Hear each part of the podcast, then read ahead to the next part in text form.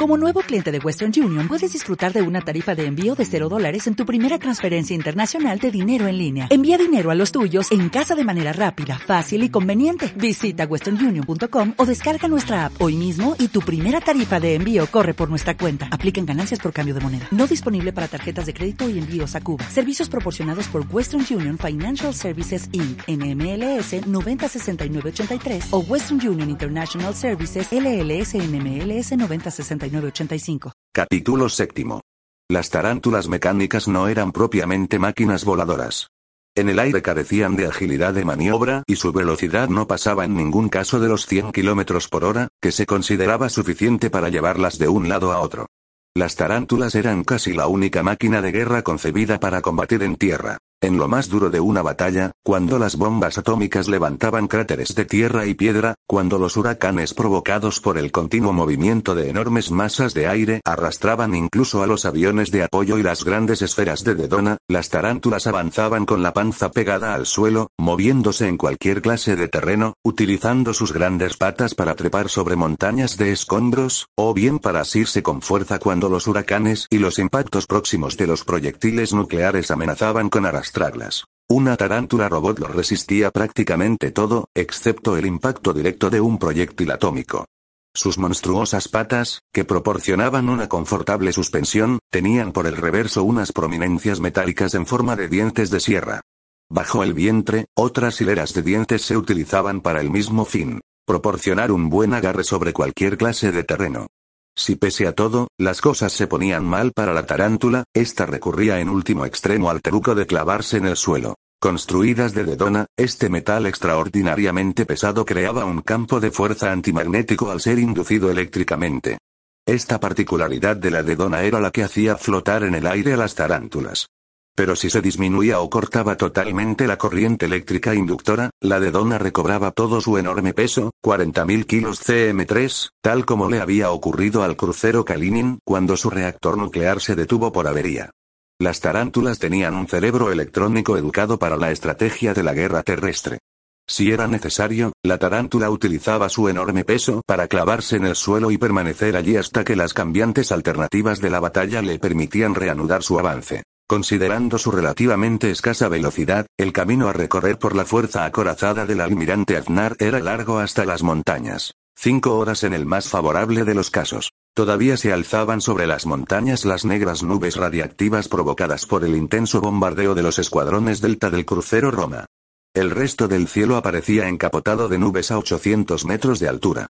Pero en la pantalla de radar de la esfera de control, el espacio alrededor, hasta el infinito, aparecía limpio de aeronaves. Las tripulaciones de las tarántulas guardaban silencio. En la mayoría de ellas un hombre dormía mientras el otro vigilaba a través de la radio, la televisión y el radar. En la esfera control la señorita Bogani se había dormido en la mullida butaca. El almirante la miraba de vez en cuando y sonreía. Después de dormir tres horas la muchacha despertó sobresaltada. Miró a su alrededor con expresión asustada, vio al almirante y pareció tranquilizarse. ¿Pesadillas? Sonrió Miguel Ángel. Dios mío, ¿sí?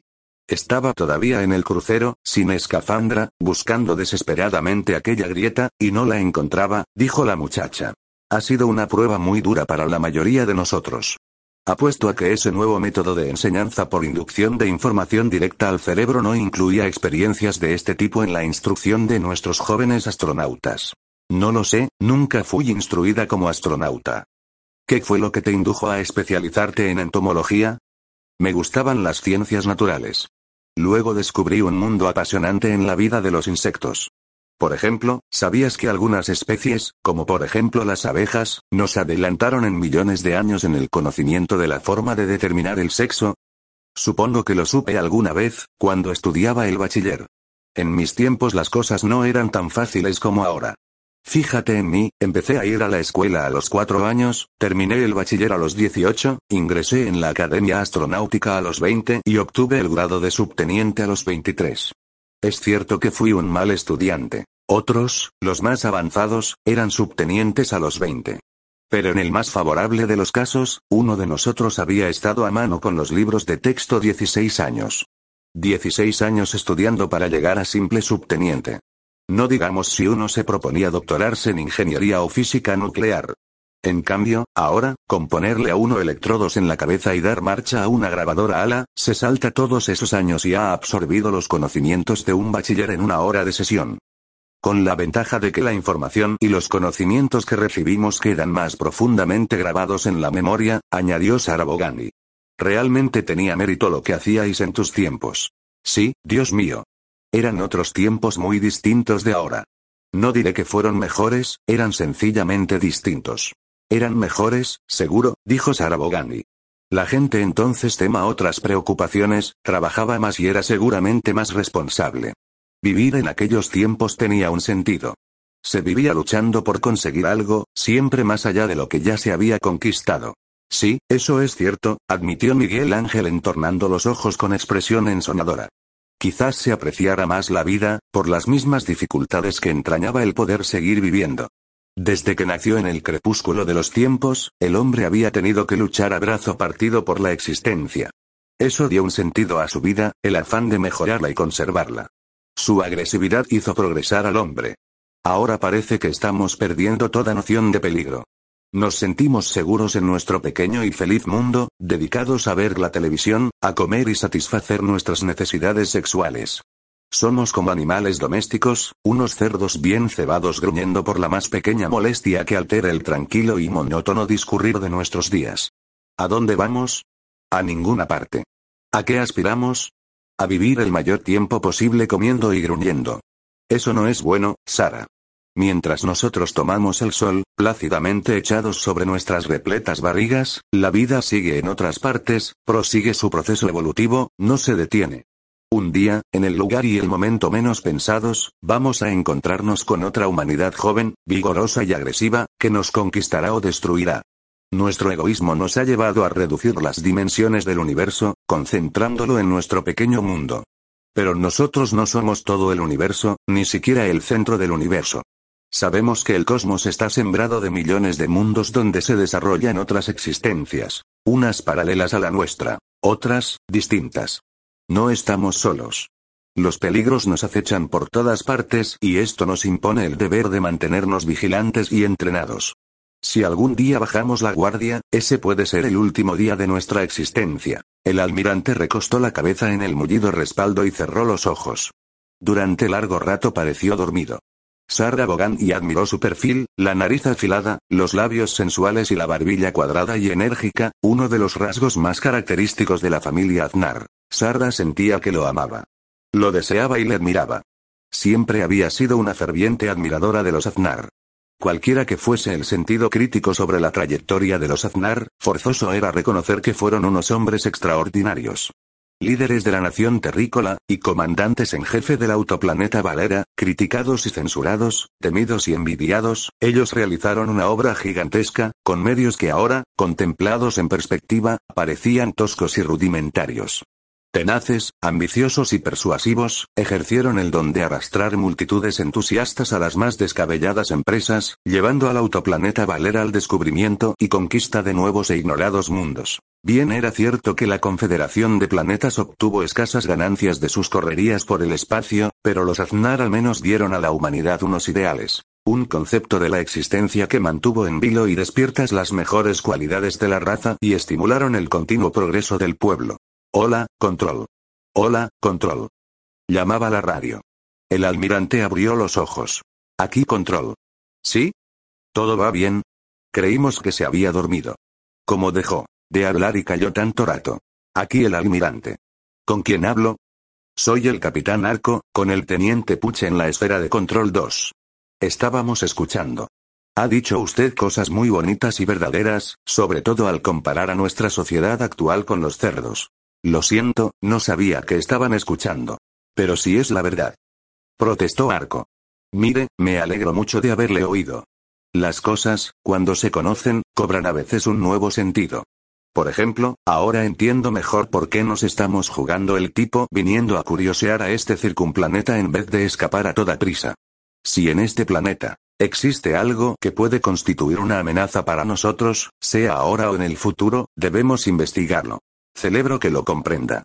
Gracias. A usted. Hasta luego, se despidió Arco. El almirante desconectó el micrófono. Nos estaban escuchando, dijo haciendo un guiño a su compañera. Menos mal que no hablé de cosas más íntimas y personales. ¿Cómo qué? preguntó la muchacha ruborizándose de su propia audacia. Como de nosotros. ¿Sabes que soy un ancianito comparado contigo? Si salimos vivos de esta te haré una proposición que nunca hice a otra muchacha. Te preguntaré, profesora, ¿quiere casarse conmigo? Sí, contestó Sara Bogani. No debes contestarme ahora. Como todos los viejos tengo mis manías y rarezas. Tal vez empiece pronto con los achaques. Ah, eso sí. Todavía conservo mis dientes verdaderos, y mi corazón es un corazón de verdad, no uno de esos artefactos artificiales que lleva casi todo el mundo a partir de los 200 años. Pero si solo tienes 85. 86, y voy para 87. Soy un vejete, pero en buen uso todavía. Seguro. La muchacha enrojeció y apartó sus ojos de los del almirante. Atención, Kalinin. Atención, Kalinin. Aquí Roma. Miguel Ángel Aznar conectó de nuevo el micrófono. Aquí Kalinin. Hable, Roma. Conecte el escritor, vamos a enviarle una copia de algunas ampliaciones fotográficas. Se ve algo parecido a una ciudad adosada a la falda de la montaña. La fotografía fue tomada por el Delta que marchaba en cabeza de la formación de ataque. Bien, adelante, dijo Miguel Ángel. Mientras la máquina reproducía la fotografía empezó a llover de nuevo, dificultando la visión desde el interior de la esfera control 1. Cuando la fotografía estuvo completa poco después, el almirante pudo ver la supuesta ciudad, un curioso amontonamiento de pequeñas edificaciones cúbicas, cada una con su puerta de entrada, que daba la impresión de caer en catarata escalonada por la ladera de una montaña. Algunas figuras borrosas daba la impresión de tratarse de mantis aladas como dirigiéndose o viniendo de la ciudad.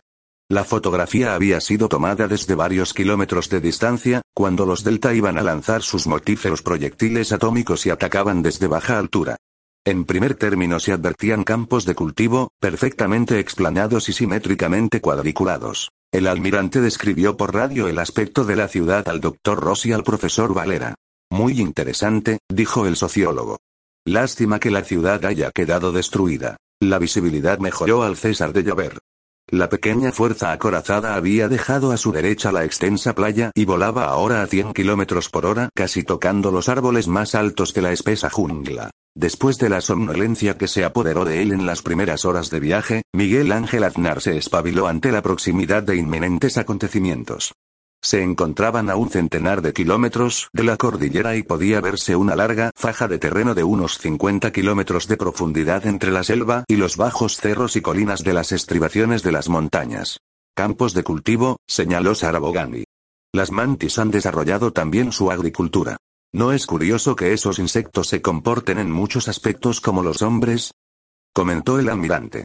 Bueno, no hay por qué extrañarnos. Algunas especies de nuestras hormigas también tienen su propia agricultura. En los oscuros subterráneos de sus hormigueros siembran diminutas esporas, a las cuales abonan convenientemente. De estas esporas crecen unos hongos que las hormigas podan en el momento oportuno.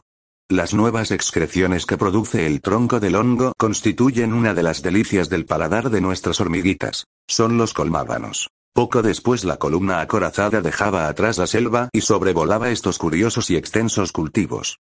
El abundante régimen de lluvias a que estaba sometida la zona hacía innecesario el riego artificial. En cambio sí era de notar una simétrica y bien distribuida red de caminos de servicio. Todos los caminos iban a parar a una carretera. exclamó Miguel Ángel. Atención, hay gente moviéndose en la carretera. Desciendan a tierra. Obedeciendo la orden las tarántulas extendieron sus grandes patas y descendieron suavemente hasta posarse aquí y allá, sobre los campos de cultivo y los caminos. Los hombres, recelosos, pusieron el dedo sobre el botón eléctrico de sus cañones, preparados para abrir fuego a la primera señal. Solamente las dos esferas se mantuvieron en el aire, avanzando en dirección a la carretera a 300 metros de altura. El almirante Aznar utilizó todo el poder de las lentes ópticas de sus cámaras para acercar cuanto podía la imagen. Lo que vio le dejó sorprendido. Una columna de millares de mantis ocupaba toda la carretera en una longitud de más de 50 kilómetros. Se las veía de todos los tamaños, grandes, pequeñas en lo que parecía su forzado éxodo, los insectos llevaban consigo sus armas y su bagaje, bultos y fardos de imprevisible contenido, y principalmente, huevos exclamó Sarabogani señalando excitada a la pantalla. Las mantis huyen de su ciudad bombardeada y tratan de salvar sus crías. En efecto, casi todas las mantis llevaban uno de aquellos huevos, grandes como la cabeza de un hombre, sosteniendo entre un brazo y el cuerpo. Había algo familiar en aquella marcha lenta, cansina y como abrumada de la muchedumbre de insectos. Repetidas veces en la historia de la propia humanidad, poblaciones enteras se habían visto obligadas a abandonar sus hogares destruidos por la guerra, buscando la salvación en un penoso y amargado éxodo. Dios mío. murmuró la joven profesora. ¿Qué hemos hecho? Les hemos bombardeado, destruido y aniquilado su ciudad. ¿Con qué derecho? No es el momento para consideraciones de tipo sentimental, Sara, repuso el almirante.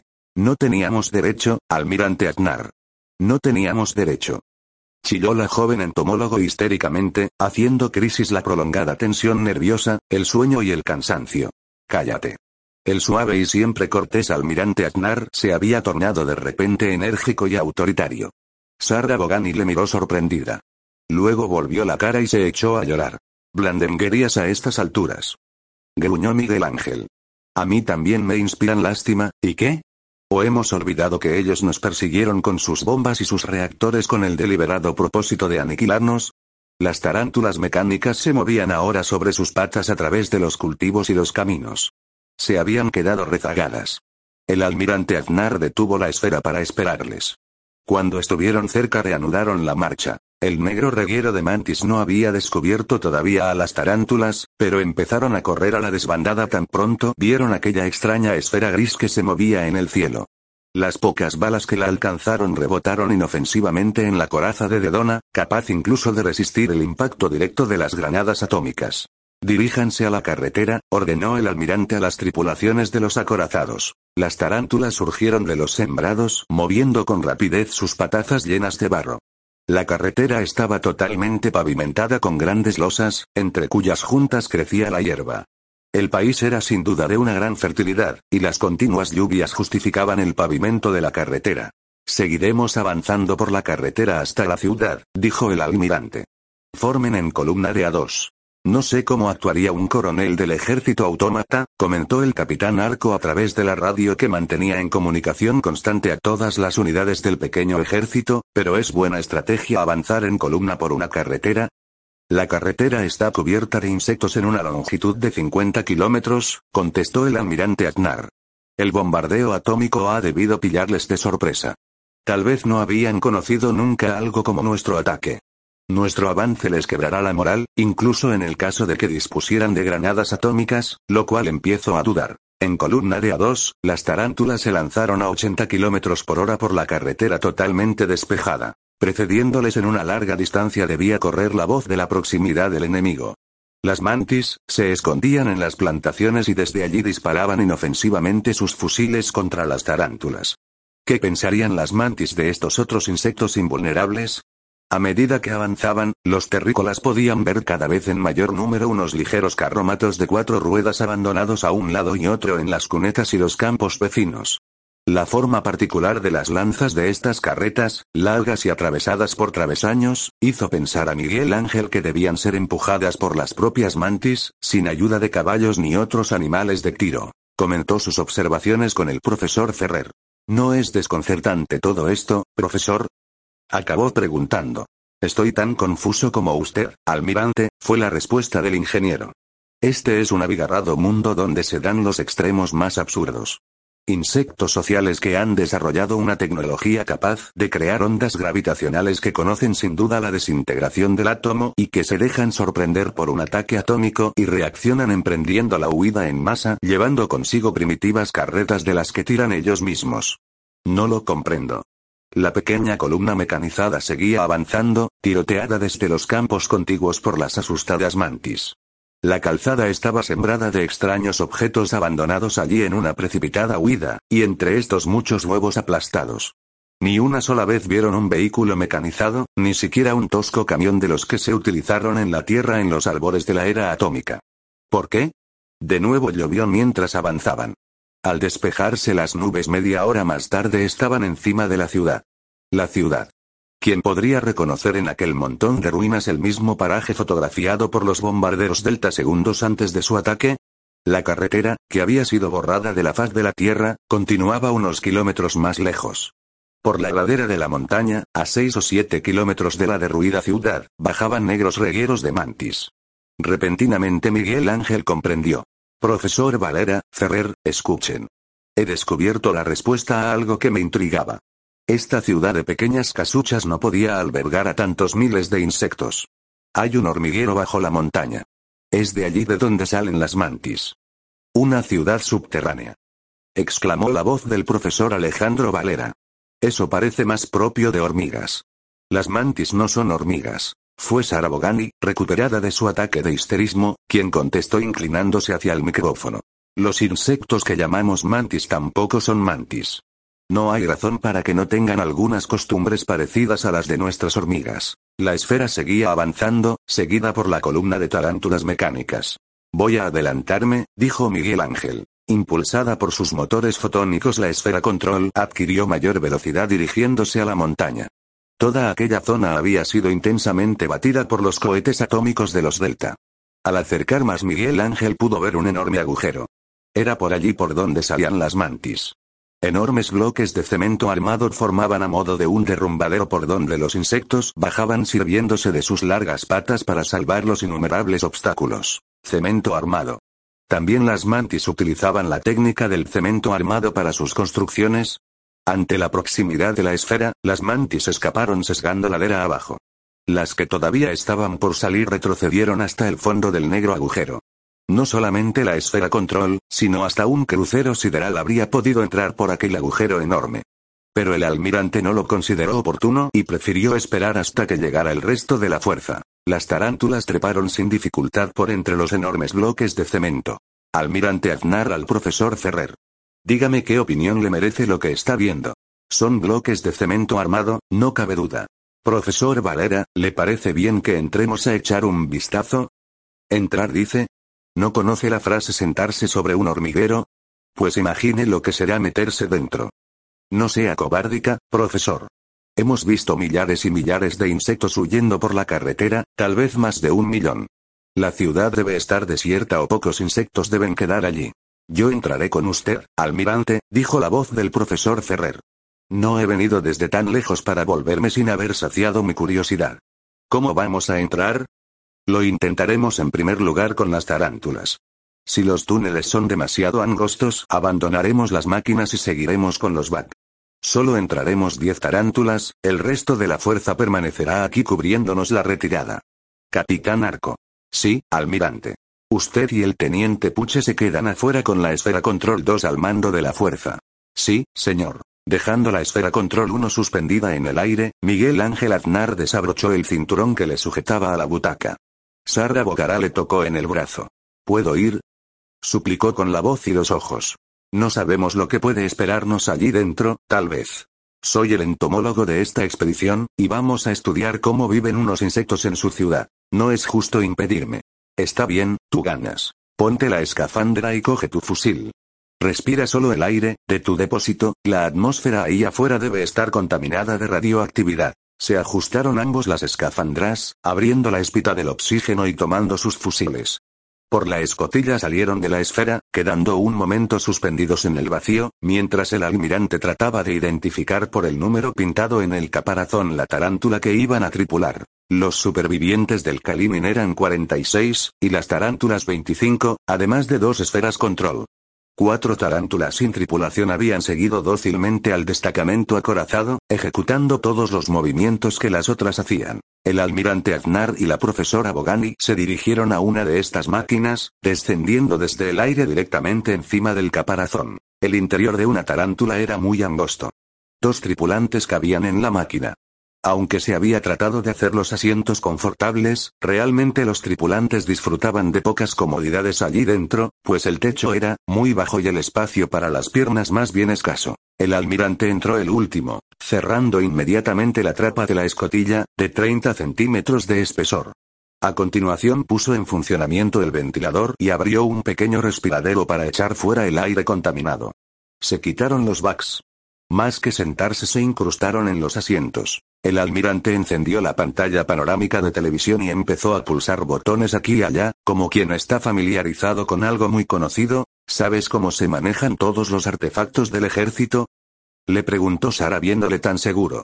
Querida, un almirante de Valera no recordará cómo se las arreglan los insectos para determinar el sexo de su descendencia, pero si le gusta su profesión conocerá al dedillo cómo funcionan todos nuestros artefactos del ejército y la armada. Tomó una clavija del tablero de instrumentos y la introdujo en un enchufe de su armadura. Luego tomó otra clavija igual y se la enchufó a la muchacha. A partir de este momento quedaban en comunicación no solo entre sí, sino también con las restantes tarántulas y la esfera control. El capitán Arco había designado mientras tanto a las nueve restantes máquinas que acompañarían a la del almirante. Cuando la tarántula mecánica del almirante se puso en movimiento, las nueve restantes le siguieron en fila india. La pequeña fuerza acorazada penetró en el agujero.